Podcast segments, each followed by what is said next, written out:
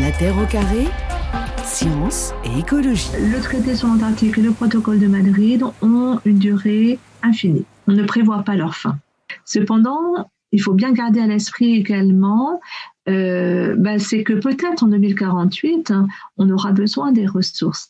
Et les États euh, ont justement, dans le protocole, prévu une possibilité La voix de la chercheuse en droit Anne Choquet, c'était en juin 2021 sur le média Blob, l'Antarctique, un coffre-fort glacé. Mais jusqu'à quand, justement? C'est toute la question de votre enquête. Laure Noila pour euh, Reporter, le quotidien de l'écologie, avec nos invités, le biologiste marin Marc Elom et le climatologue Gerhard Kriner. Dans quel cadre d'ailleurs, euh, pour commencer, Marc Elom, est-ce que vous êtes allé en Antarctique? Racontez-nous. Oui, euh, je suis allé en Antarctique plusieurs fois, euh, dans toujours le même cadre en fait, pour euh, analyser la biodiversité marine de l'Antarctique. la première fois, c'était dans le cadre de ma thèse d'ailleurs, et ça n'avait rien à voir avec ma thèse. J'ai participé donc à, à une, une, expédition qui, qui s'appelait ICOTA, euh, ichthyologie côtière en Terre Adélie et je fais pas du tout de poissons. Hein. C'est l'étude des poissons. Ouais.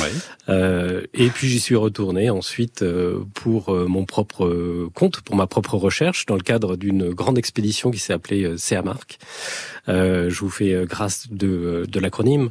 Euh, qui euh, était euh, organisé dans le cadre de l'IPY, de l'année polaire internationale en 2007-2008, qui rassemblait toutes les nations intéressées par l'Antarctique et qui, qui donc a envoyé des navires un petit peu partout autour de l'Antarctique pour en faire le pour faire le recensement de la biodiversité tout autour de ce continent. Voilà, dans une zone, je crois, qui était pratiquement inexplorée hein, dans, dans cette zone de l'océan austral, hein, c'est ça?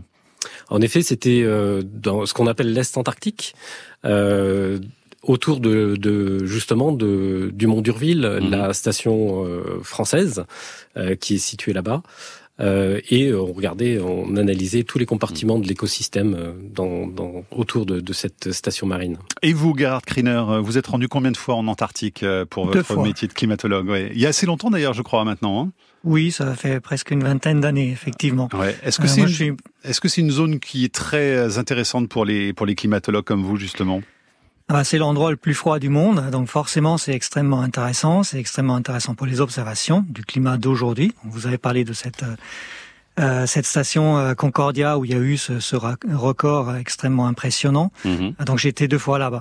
Et c'est aussi extrêmement intéressant pour euh, le paléoclimat, pour les études, pour les carottages de glace, pour retrouver les, le, des informations sur le climat du passé. on peut, on peut remonter à combien On peut remonter à combien alors quand on fait des petites carottes de glace là en Antarctique? Bah, Elles sont pas si petites que ça, elles sont longues de 3000 mètres et euh, les, les plus anciennes informations qu'on a aujourd'hui c'est 800 000 ans et on espère aller plus loin dans l'avenir. Ouais. Laure Noël, est-ce que vous êtes déjà allé en Antarctique vous dans votre vie? C'est mon rêve. Si j'avais droit à un rêve, ce serait aller là-bas. Ouais. Pourtant, vous critiquez bien le tourisme dans, dans, dans cet article. Mais je veux pas y aller en touriste, enfin. Faire bah un oui, film, je en, sais pas, en privilégié. Bah bien sûr. Euh, je voudrais qu'on me pose euh, plein milieu du pôle sud à regarder des aurores euh, australes et euh, voilà. Non, moi ce que j'adore avec l'Antarctique, euh, notamment avec les carottes glaciaires, c'est quand même grâce à un vulgaire apéro qu'on a mis en évidence quand même. Euh, euh au whisky d'ailleurs. Hein. Au, whisky entre entre des chercheurs français, Claude Lorius, je crois, et, euh, et le, le, patron de la base russe Vostok. ils avisent les carottes glaciaires. Ils disent bah, si on se prenait un apéro, on trinque. Parce que les Russes à l'époque sont un peu les seuls à pouvoir forer en, en, en situation aussi froide, hein, parce que là-bas il fait très très très très froid. Ils avisent ils, se rencontrent, ça fait longtemps qu'ils se sont pas vus. Euh, et si on trinquait, ils prennent un bout de la carotte glaciaire et là ils voient des petites bulles euh, qui sortent des glaçons. Mais c'est bien sûr, se dit Claude Lorius. Et si cette terre emprisonnée dans la glace avait finalement l'âge de cette carotte, enfin 800 000 années, on peut redescendre jusqu'à 800 000 ans, je crois.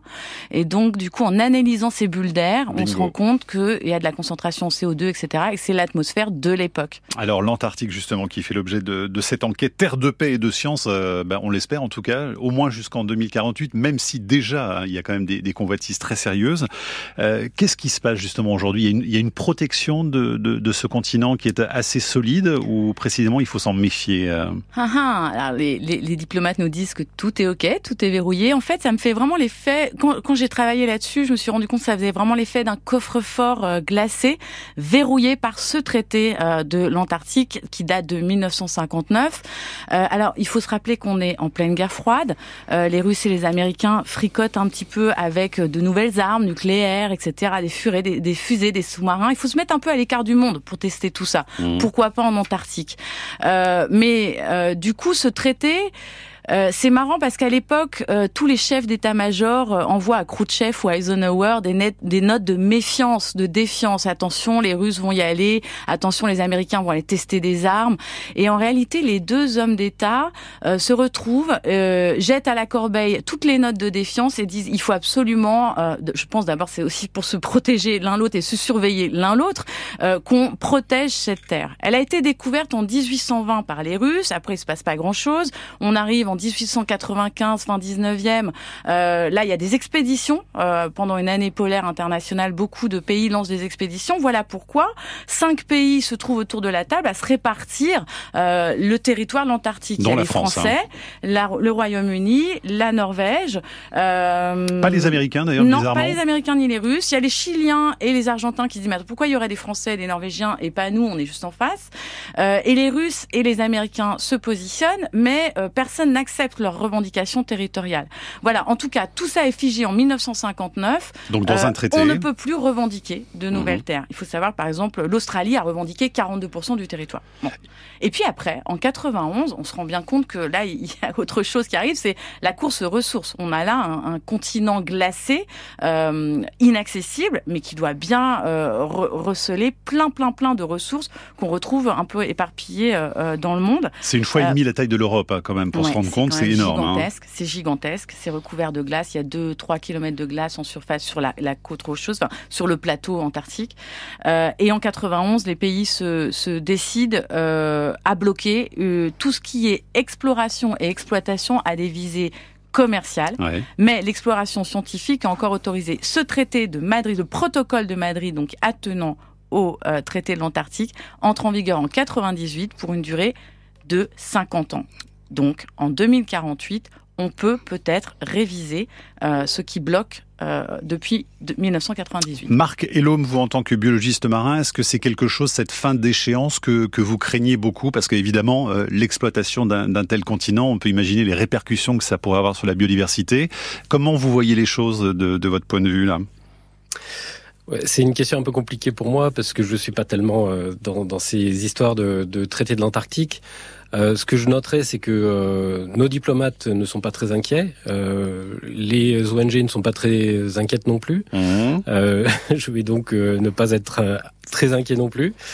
je, ouais, non, je crois qu'on est en train de préparer l'avenir aujourd'hui et notamment avec, bon, on en parlait tout à l'heure, la Camelar, on prépare l'avenir de la biodiversité et j'espère qu'on aboutira à la création d'aires marines protégées qui permettront justement euh, de contrebalancer des mauvaises décisions qui pourraient avoir lieu en 2048. Enfin, vous n'êtes pas sans savoir évidemment qu'elles sont euh, déjà remises en cause par des pays comme la Russie ou la Chine, hein, que ça crée déjà des, des tensions. Alors, les diplomates officiellement sont, euh, sont, pas inquiets parce qu'effectivement, on a un traité qui est très verrouillé. Il faut des conditions particulières pour qu'on puisse réviser tout ça. Mais j'ai parlé avec Noël Mamère qui lui a rédigé un rapport parlementaire sur l'avenir du traité de l'Antarctique et aussi sur les conditions d'exploitation en Arctique. Et il dit mais et là, il met la puce à l'oreille. Il suffit qu'un pays sorte du traité et fasse cavalier seul. Et 2048, pour moi, bah, en temps diplomatique, c'est demain. Pour nous, c'est un peu loin, mais en temps diplomatique, c'est demain. Ça se prépare aujourd'hui. Et franchement, vu la tronche de, de, ce siècle, vu ce qui, comme il va faire chaud, vu comme on, a un spectre de pénurie quand même qui plane sur ce siècle. Et là, il y a beaucoup de ressources Il y a encore une hein. gloutonnerie des ressources. C'est pas mhm. comme si on était dans la sobriété euh, véritable et, mondialisée.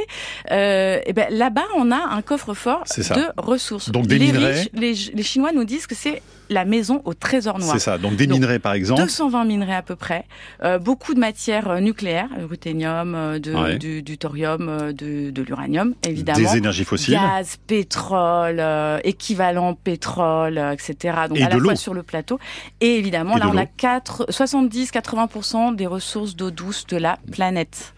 Gerhard Kriner, là aussi en tant que climatologue, si on imagine que les activités humaines se développent sur l'Antarctique, il y a tout à craindre aussi pour le climat mondial, non?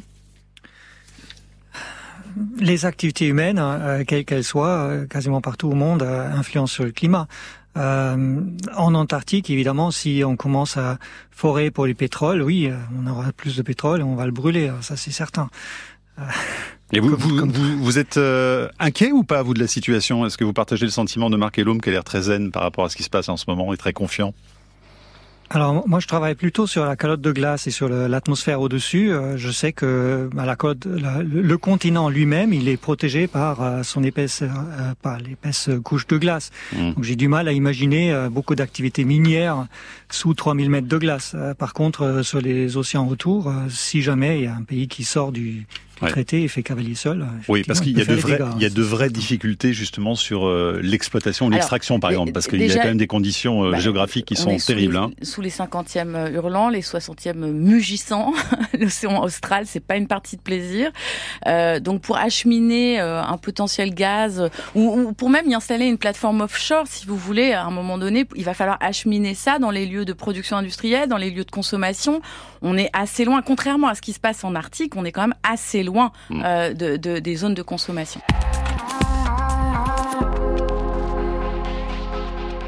les chercheurs, les antarcticiens les plus expérimentés, en fait, qui eux ont cumulé des dizaines d'années de travail sur le terrain et qui nous disent qu'ils perçoivent vraiment des changements vraiment visibles, euh, en particulier en milieu terrestre, mais ça commence aussi en milieu marin. Par exemple, dans la péninsule antarctique, on a un système qui est bordé de glaciers avec des fjords et ces glaciers sont en train de fondre, de, de se retirer en quelque sorte du système. Le biologiste marin Bruno Danis de l'Université libre de Bruxelles sur Euronews en septembre 2021, dossier antarctique cet après-midi avec nos confrères de reporters, le quotidien de l'écologie et Laure Noila, vous qui signez donc cette série de quatre articles cette semaine sur ce coffre-fort de l'hémisphère sud, avec également nos invités, le biologiste marin Marc Elome et le climatologue Gerhard Kriner. Marc Elome, euh, quand on s'intéresse justement à, la vie, euh, à la biologie, euh, en Antarctique. Qu'est-ce qu'on trouve exactement? On parlait de la ressource en eau, et puis au niveau justement des, organismes marins, qu'est-ce qui est intéressant là-bas? Alors, euh, en Antarctique, il y a de, l'exploitation euh, de ressources marines, notamment le krill, qu'on j'espère que, tout le monde connaît, puisque c'est la base euh, de, euh, des réseaux trophiques, des réseaux de euh, d'interaction de, de, enfin c'est la base nourriture de, de, bien des espèces en Antarctique. C'est des petits crustacés, hein, c'est ça le krill. Hein oui, ce sont des petits crustacés euh, qui sont en, très grand nombre, qui, qui représentent une biomasse très très importante en Antarctique et qui, qui servent de nourriture aux baleines, aux phoques, aux poissons, aux céphalopodes, aux mmh. Euh, donc euh, le krill est, une ressource qui est exploitée par un certain nombre de pays et puis il y a d'autres d'autres espèces qui sont aussi exploitées. Ce qu'on appelle la légine, qui est une sorte de morue, morue antarctique. Il y a deux espèces qui sont exploitées et puis euh, le poisson des glaces. Euh, et toutes ces toutes ces espèces exploitées, enfin l'exploitation de ces espèces, est gérée par la camélar dont on parlait tout à l'heure. Euh, la camélar, euh, je vais quand même en dire un tout petit mot euh, en passant parce que c'est. Donc c'est la Commission pour la conservation de la faune et de la flore marine de l'Antarctique. Hein. C'est ça.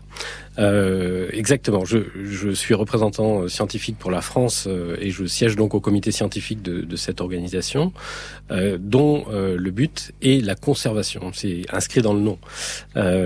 L'approche donc de l'exploitation des, des, ressources telles que la légine ou le krill sont des approches écosystémiques. Donc on va regarder euh, à chaque fois quels sont les, euh, les effets qu'il peut y avoir sur l'écosystème en, entier. Alors justement, prenons l'exemple du krill, parce qu'il est pêché euh, abondamment par la Norvège et la Chine, par exemple, hein, pour faire de la nourriture pour les poissons d'élevage ou des gélules nutritives. une commission comme la vôtre, est-ce que ça surveille très drastiquement les pêcheries justement dans cette zone du monde? Alors euh, oui, euh, justement, euh, la Camélar s'est donné pour but très très proche, dans un futur très très proche, la remise sur la table des mesures de conservation qui gèrent justement la, pêche au krill. Mhm. on aurait dû aboutir cette année, mais on le fera certainement l'année prochaine. Euh, il, y a, il, y a, donc eu euh, une euh, expédition, plusieurs expéditions il y a deux ans pour estimer la biomasse de krill et ainsi euh, estimer euh, la part que l'on peut prendre, que l'on peut capturer euh, pour l'exploitation. Et alors, quelle est la situation? Parce qu'il y a quand même une surveillance des navires avec des bateaux, d'ailleurs, là, vous le décrivez, qui sont de plus en plus gros. Hein? Oui, euh, tout le monde s'équipe. on n'est pas là pour rigoler parce que le krill, vous l'avez dit, ça finit dans les croquettes du chat ou euh, dans le saumon euh, norvégien qu'on retrouve dans nos assiettes. Et effectivement, ce qui se passe, c'est que tout le monde s'équipe, les Russes, les Chinois, notamment avec des, des, des bateaux d'une dimension absolument spectaculaire. ce qui est intéressant, ce qui est dommage, c'est que le krill, bah, c'est aussi un puits de carbone. C'est-à-dire les cacas de krill, hein, j'ai envie de vous dire, mmh. tombent dans le fond des océans et, et stockent du carbone, 23 millions, je crois, de, de, de tonnes de, carbone de l'atmosphère terrestre est euh, extrait par le par la merde de krill, hein, en fait, on va le dire comme ça. Et euh, en gros, tout ça, ça correspond quand même à 35 millions, l'émission de CO2 annuelle de 35 millions de véhicules, quoi, d'après une étude. Donc c'est loin euh, d'être négligeable. Ben, C'est pas rien. Le krill, euh, il se promène, ce sont des bancs, vous en, voilà, vous en extrayez. Mais alors, est-ce que la Camelar arrive à, à, protéger le krill? Euh, bah, Il y a une, une possibilité, c'est les aires marines protégées. Mais Marc Elom va probablement nous en parler. Les, les aires marines protégées, c'est on ne pêche pas là-dedans, hein, en gros. Il y en a deux pour l'instant et on aimerait bien qu'il y en ait plusieurs, sauf que deux pays euh, bloquent. Elles sont dans les institutions euh, et elles ont droit. Hein. à mettre leur veto. Ce sont donc les deux pays euh, que vous venez de citer, Russie et Chine. Et ça, Marc Elom, c'est une véritable menace pour ces écosystèmes et pour le krill, donc par exemple? Euh, en fait, le, le, le, krill, enfin les discussions qu'il y a à la Camélar autour de l'exploitation du krill, c'est justement une déconcentration de, de, la pêche euh, qui a lieu en ce moment sur une zone très particulière, très très restreinte. Mhm. Donc essayer d'impacter euh, euh, différemment euh, la biomasse de, de, krill de manière à laisser euh, suffisamment de, de, de krill aux, C'est-à-dire qu'ils étendent un petit peu plus leur zone de pêche, quoi, qu'ils ne soient pas tous au même endroit là, comme des. Exactement. C'est l'idée. comme des gloutons. C'est l'idée. Euh, essayer de déconcentrer de manière à éviter euh, les effets néfastes sur les populations de manchots, car on observe aujourd'hui euh, des effets euh, délétères sur certaines populations de manchots sur la péninsule antarctique, autour de la péninsule. Et les AMP dont on parle, les aires marines protégées, euh, que, qui ont été adoptés déjà. Il y en a deux, une dans les Orcades du Sud et une en mer de Ross.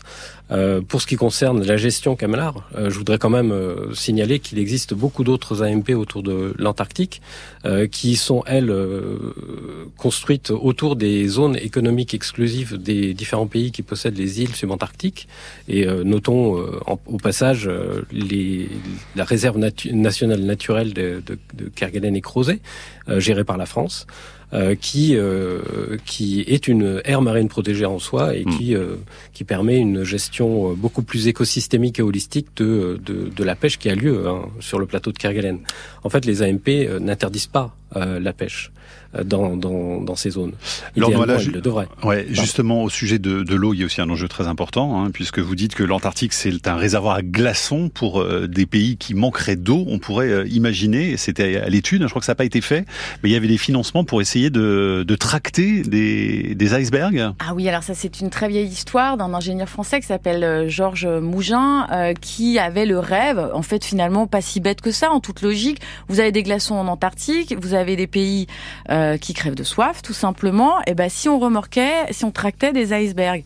Alors au début, ça faisait un peu foufou comme ça, comme euh, comme histoire, mais en réalité, des gens très sérieux se sont penchés sur euh, l'affaire, si bien que je sais pas, il y a même pas 10-15 ans, Dassault Systèmes a essayé de reprendre le bébé, de modéliser quasiment le, le, dispositif, des filets avec on découpe les icebergs et on les tracte. Alors là, en, en l'occurrence, il y avait un projet en, en fin 2019-2020, juste avant le Covid d'ailleurs euh, pour pour faire des tentatives euh, pour ramener cette eau dans, dans les Émirats Arabes Unis, notamment euh, sur vers Fujairah, parce qu'effectivement, avec un glaçon de 75 milliards de mètres cubes d'eau, vous pouvez désaltérer 5 millions de personnes, ou alors 1 million de personnes pendant, un an. Pendant un an seulement 1 million de personnes pendant 5 ans, ou 5 millions de personnes pendant un an, selon les modes de consommation des Émiratis dit, euh, c'est quand même 350-400 litres d'eau par jour. Donc et des villes comme le Cap, hein, en Afrique du Sud, qui ont connu de grosses restrictions d'eau, euh, c'est pas si loin que ça finalement. Pas hein, si loin que ça par rapport à l'Afrique du Sud. Euh, on reste encore, euh, voilà, ils ont découvert entre temps que euh, grâce à l'hydrogène, ils pouvaient activer, énergiser des,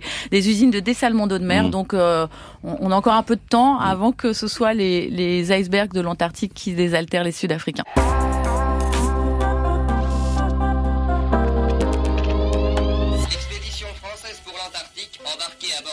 Charcot tente pour la troisième fois d'aborder en terre Adélie, à proximité du pôle sud.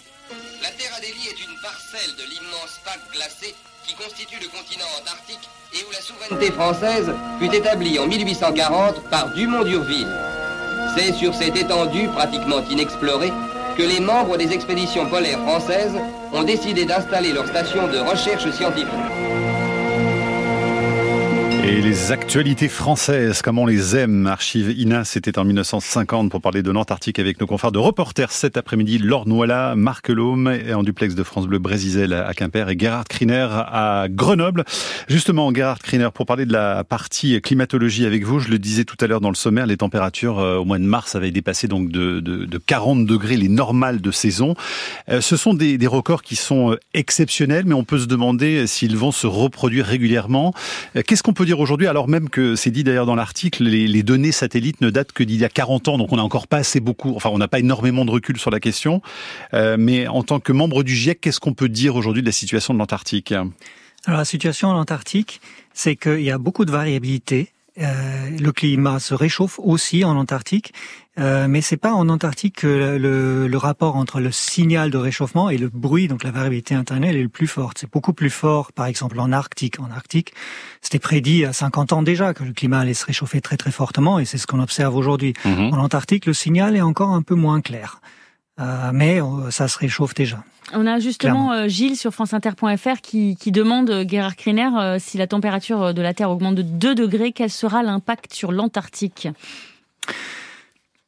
Alors c'est encore un peu difficile à dire pour 2 degrés. Alors 2 degrés pour le réchauffement, euh, ça va faire en sorte qu'il y aura un peu plus de précipitations au centre du continent, donc euh, plus de d'eau du de l'océan en fait qui va tomber sous forme de neige là-bas. Il y aura plus de fonte aussi au bord. Mais la vraie question c'est euh, qu'est-ce qui se passe pour l'océan et qui touche la calotte de glace au bord, euh, de combien est-ce que ça va faire augmenter la fonte et donc l'écoulement de la calotte et donc la perte de masse de la calotte. Et là, c'est des questions euh, scientifiques sur lesquelles on travaille qui sont vraiment pas triviales. Euh, on sait depuis longtemps que c'est que c'est compliqué. On sait depuis longtemps qu'il y a un, danger de, de, perte de masse de l'Antarctique. Euh, mais quantifier ça exactement, c'est encore, euh, c'est encore un défi pour nous. Qu'est-ce qui vous inquiète le plus d'ailleurs, euh, Garde Kriner? C'est la, banquise de l'Antarctique en elle-même ou justement cette calotte glaciaire par rapport au, niveau des, des, des, mers du globe? Qu'est-ce qui serait le, plus problématique? Alors, je vais juste très rapidement euh, spécifier un peu ce que c'est cette banquise. Donc, c'est l'océan qui, qui gèle à la surface et qui refond en été autour de l'Antarctique. Euh, c'est beaucoup de masse, mais euh, c'est pas très épais. Et c'est juste la surface de l'océan. Après, on a la calotte de glace sur le continent qui est très épaisse, mais qui touche l'océan et qui, qui arrive jusqu'au bord du continent. Et, et, après, une fois que ça arrive au bord du continent, ça commence à flotter. Et cette partie-là, euh, elle, elle, est susceptible à fondre. Et quand ça fond, euh, quand l'océan se réchauffe, la calotte peut reculer et partiellement très très rapidement sur des parties où la calotte a effectivement les pieds sous l'eau. Euh, il y a des parties de, de, la calotte de glace qui sont tellement, qui a tellement comprimé le continent en dessous que euh, elle, est, elle a sa base sous l'eau. Et donc là, elle, est, elle peut être extrêmement sensible au réchauffement de l'océan et donc euh, reculer très rapidement. Mais sur des centaines d'années, perdre beaucoup de masse. C'est mhm. pas une question de, de, de quelques dizaines d'années. Ensuite, une fois que c'est parti, une fois qu'une calotte de glace comme ça est déstabilisée, elle, elle, elle peut perdre de la masse pendant des siècles. Et c'est là le, le vrai alors on a parlé euh, assez récemment d'un glacier qui fait l'objet de toutes les attentions, le glacier de l'Apocalypse. Lornois, vous avez écrit évidemment là-dessus, c'est 600 km de long, 20 de large, 3000 mètres d'épaisseur. Hein. C'est donc ce glacier Thwaites qui est aussi grand que le département de la Gironde. On va écouter le chercheur américain Alistair Graham en septembre dernier sur BFM TV. Voici ce qu'il en disait. This thing is losing about 50 billions il perd 50 milliards de tonnes de glace dans l'océan chaque année. Ça fait des décennies qu'on s'inquiète, mais là c'est encore plus préoccupant car ils font deux fois plus vite que ce qu'on a relevé jusque-là. Source de préoccupation majeure pour ce glacier situé à l'ouest de l'Antarctique, l'eau plus chaude de l'océan s'introduit sous le glacier et le réchauffe risquant de détacher cet immense bloc. Gerhard Kriner, on a l'œil sur euh, ce glacier de l'Apocalypse en particulier, parce qu'on imagine ces énormes glaçons prêts à fondre dans l'immensité de l'océan, et là, ça pourrait poser de vrais problèmes pour l'élévation du niveau de la mer oui, oui, c'est des zones euh, qui sont effectivement euh, scrutées très attentivement. Donc c'est la partie de l'Antarctique sur, la carte quand, quand on regarde, c'est euh, en face de, de l'Amérique du Sud et un peu plus à l'ouest de, de là, euh, il y a une zone où il y a pas mal de, de glaciers qui commencent à flotter sur la sur l'océan hein, euh, mhm. naturellement et qui sont effectivement très sensibles au réchauffement dans, dans cette région-là. Et cette, toute cette calotte, toute cette partie de la calotte de glace est, est très sensible. Elle, elle contient l'équivalent de 6 mètres de niveau des mers. Euh, Évidemment, elle, comme j'ai déjà dit, elle va pas fondre et, se déstabiliser du jour au lendemain, mais une fois que c'est parti, ça peut être parti pour un bon moment. Une question de Pauline sur franceinter.fr qui revient sur le, traité euh. Elle dit le, le traité n'expire pas en 2043, il devient possible de négocier des changements, mais toute décision doit être prise par consensus, même celle de réviser le traité. Les protections sont en place à perpétuité.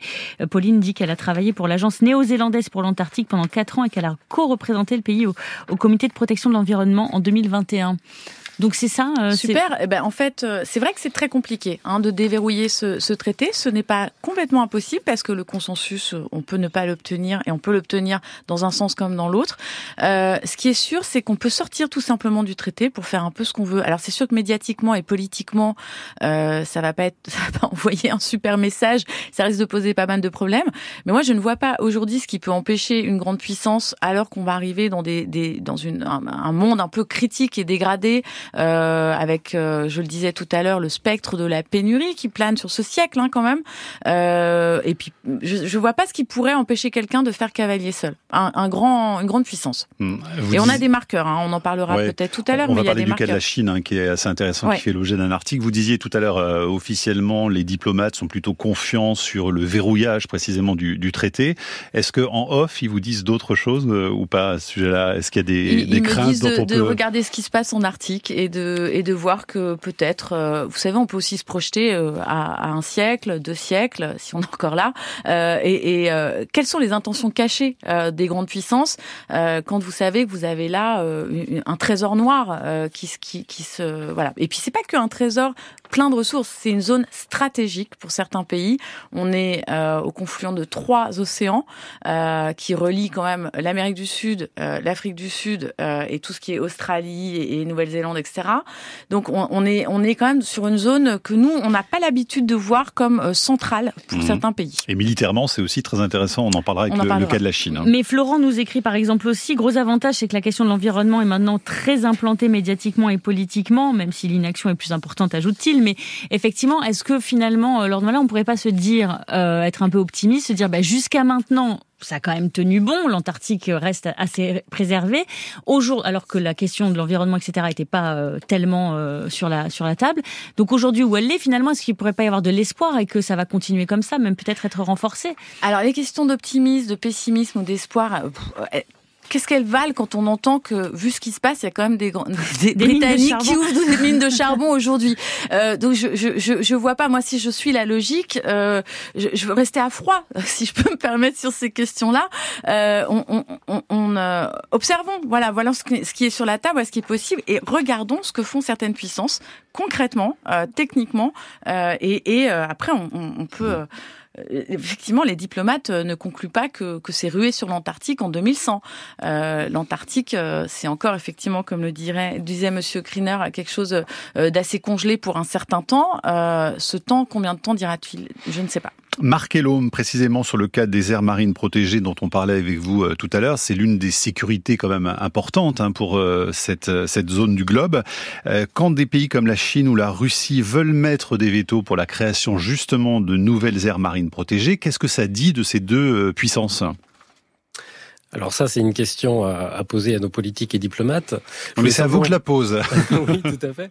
Alors je, je, vais quand même préciser pour euh, pour les, les auditeurs qu'il y a euh, trois euh, aires marines protégées qui sont aujourd'hui sur la table des mhm. négociations à la Camélar, euh, puisque la Camélar s'est donné le droit de, de, mettre en place des AMP mhm. sur la zone australe de, des océans. Plus de nouvelles en fait, c'est ça, ce serait ça l'idée. Hein alors trois nouvelles. Trois nouvelles celle, euh, celle de la péninsule euh, qui est gérée par euh, l'Argentine et, et, le Chili, celle de la mer de Vedel pour pour l'Allemagne et l'Union européenne évidemment, et l'est antarctique qui a été mise en place par, enfin qui, qui est proposé par mhm. l'Australie, la France et l'Union européenne. Alors pourquoi des vétos de la Chine et de la Russie?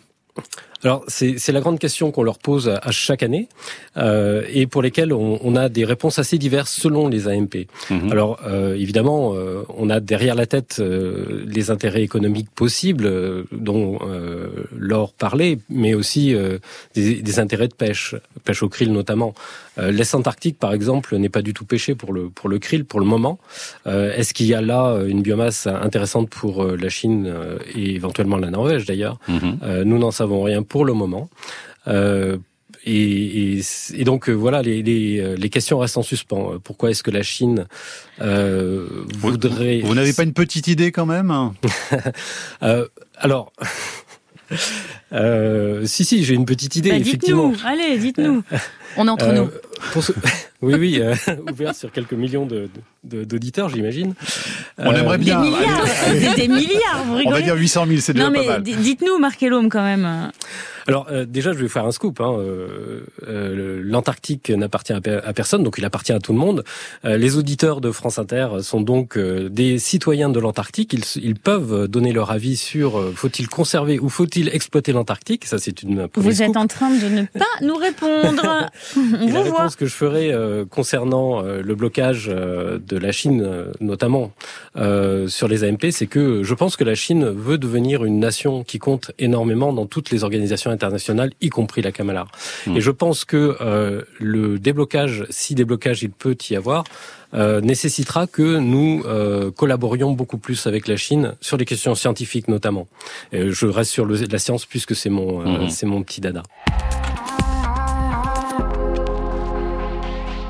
Allez, l'Antarctique, vous consacrez, donc, je le disais tout à l'heure, euh, un article à la Chine avec un cas particulier puisque le pays est de plus en plus présent. Euh, comment on peut interpréter justement la, stratégie de la Chine là sur place, euh, Lornois On a l'impression d'un cheval de Troie, hein, ce que vous, vous eh ben, décrivez. exactement ça. Par la science. Pas hein. mieux. Bah, par la science. En fait, on, on l'a pas encore vraiment dit, mais c'est une terre de paix et de science. C'est une réserve naturelle consacrée à ça. Alors, qu'est-ce qu'il faut pour rentrer dans l'Antarctique? Une base scientifique.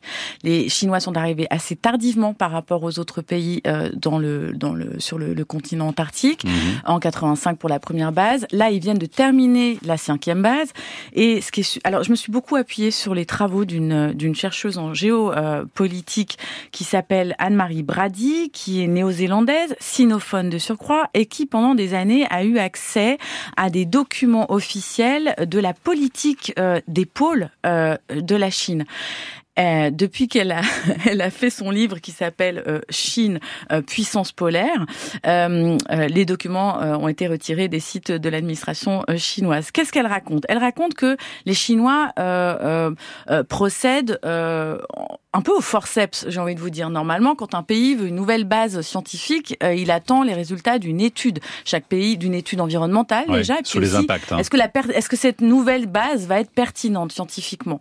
Bon, bah, la dernière base euh, qui, qui, est basée sur l'île inexpressible, mhm. euh, c'est là que les Chinois ont jeté leur euh, dévolu.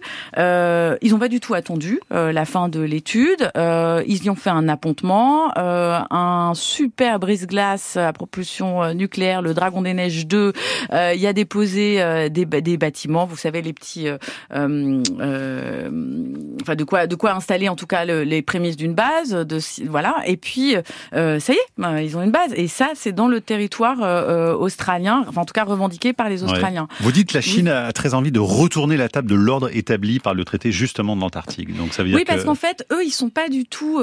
D'après les, les, travaux, les interviews, les entretiens, les documents auxquels Anne-Marie Brady a eu accès, vous avez quand même des phrases de, de porte-parole de, de, de, Chine qui disent bah, nous, on représente un cinquième de l'humanité. Alors les ressources qui sont là-bas, c'est un cinquième des ressources doivent aller aux Chinois. On va pas laisser se laisser damer le pion euh, par euh, par les autres puissances. quelque chose de, de, ça nous revient. Mhm. Euh, et puis en plus, c'est un, un, espace très stratégique pour eux, d'un point Militairement, de vue militaire, militaire aussi, ouais. Parce que et commercial, bien sûr, et spatial, et spatial, et etc. Et puis alors, on sait bien que dans une, une... en fait, ce qui est intéressant aussi, c'est quand vous avez une base scientifique en Chine, qu'est-ce qui nous dit que vous menez véritablement des recherches pour la paix ou des recherches militaire. Euh, vous avez plein de technologies duales par ailleurs. Et il se trouve que ce traité n'a ni tribunal. Il y a des inspecteurs, mais je vous assure c'est pas tous les hein. quatre matins. Il n'y a pas la police de l'Antarctique. pas la police de l'Antarctique qui passe dans la base chinoise en faisant toc toc toc. Bon, vous trafiquez quoi ici? Donc on ne sait pas. C'est valable pour tous les pays hein, d'ailleurs. Mmh. Mais euh, et donc il y a une confiance qui qui peut être rompue euh, par rapport à ça. Donc vous dites que la Chine finalement met tout en place pour faire ce qu'elle veut dans 10 ou 15 ans. Hein. Alors c'est pas moi qui le dis. ce qui est sûr, c'est que ils mettent les capacités, la capacité aérienne les infrastructures d'entrée et de sortie du territoire, parce que encore une fois, c'est très compliqué euh, d'aller là-bas. Mhm. Euh, la constitution d'un vivier de talents sur les applications euh, duales, je disais militaires, civiles, en tout cas dans les zones super froides. Donc, il y a une possibilité d'être totalement autonome et de faire ce qu'on veut dans 10 à 15 ans. C'est ce que dit Anne-Marie Brady dans un rapport qui date de 2017. Allez, une petite question science-fiction de Quentin sur franceinter.fr. Est-ce qu'on peut imaginer que des villes soient créées en Antarctique dans les années 2050 puisque rien n'arrête l'homme, euh, Gerhard Kriner, rien n'arrête l'homme, mais peut-être le climat antarctique, même en 2050, ne sera pas vivable, on est d'accord? Ah, ça va être difficile, mais il y a des régions euh, qui sont au sud de l'Amérique du Sud, sur ce qu'on appelle la péninsule antarctique, où il y a des, des, zones qui sont libres de glace. Il y a déjà des, des, des, villages installés par les Chiliens, je crois, et les Argentins sur certaines îles, où des gens vivent à demeure. Donc, euh, mais euh, après, je vois pas l'intérêt économique mm. immédiat. Vous qui êtes allé deux fois là-bas, vous êtes dit tiens, j'aimerais bien vivre en mm. Antarctique un peu plus longtemps ou pas? Vous étiez content de rentrer, non? J'étais content de rentrer au bout de trois mois sur une sur le plateau antarctique où sur 1000 km à la ronde, il n'y a rien sauf une surface toute plate blanche, ça va quoi. Et Marc même chose pour vous, j'imagine? Euh, oui, moi j'aime bien y retourner. J'y suis allé euh, six fois et euh, effectivement, je suis assez content de retrouver euh, les arbres et l'odeur d'eucalyptus en, en, Tasmanie à Hobart. Merci beaucoup en tout cas à tous les trois d'être venus aujourd'hui dans, dans l'émission. Donc série d'articles sur reporter.net, le quotidien de l'écologie. Le premier aujourd'hui lundi et les trois autres se suivent mardi, mercredi et jeudi. C'est vous qui les signez, Laure Voilà, merci. Merci à vous d'être venu aujourd'hui dans l'émission. La Terre au carré est un podcast France Inter.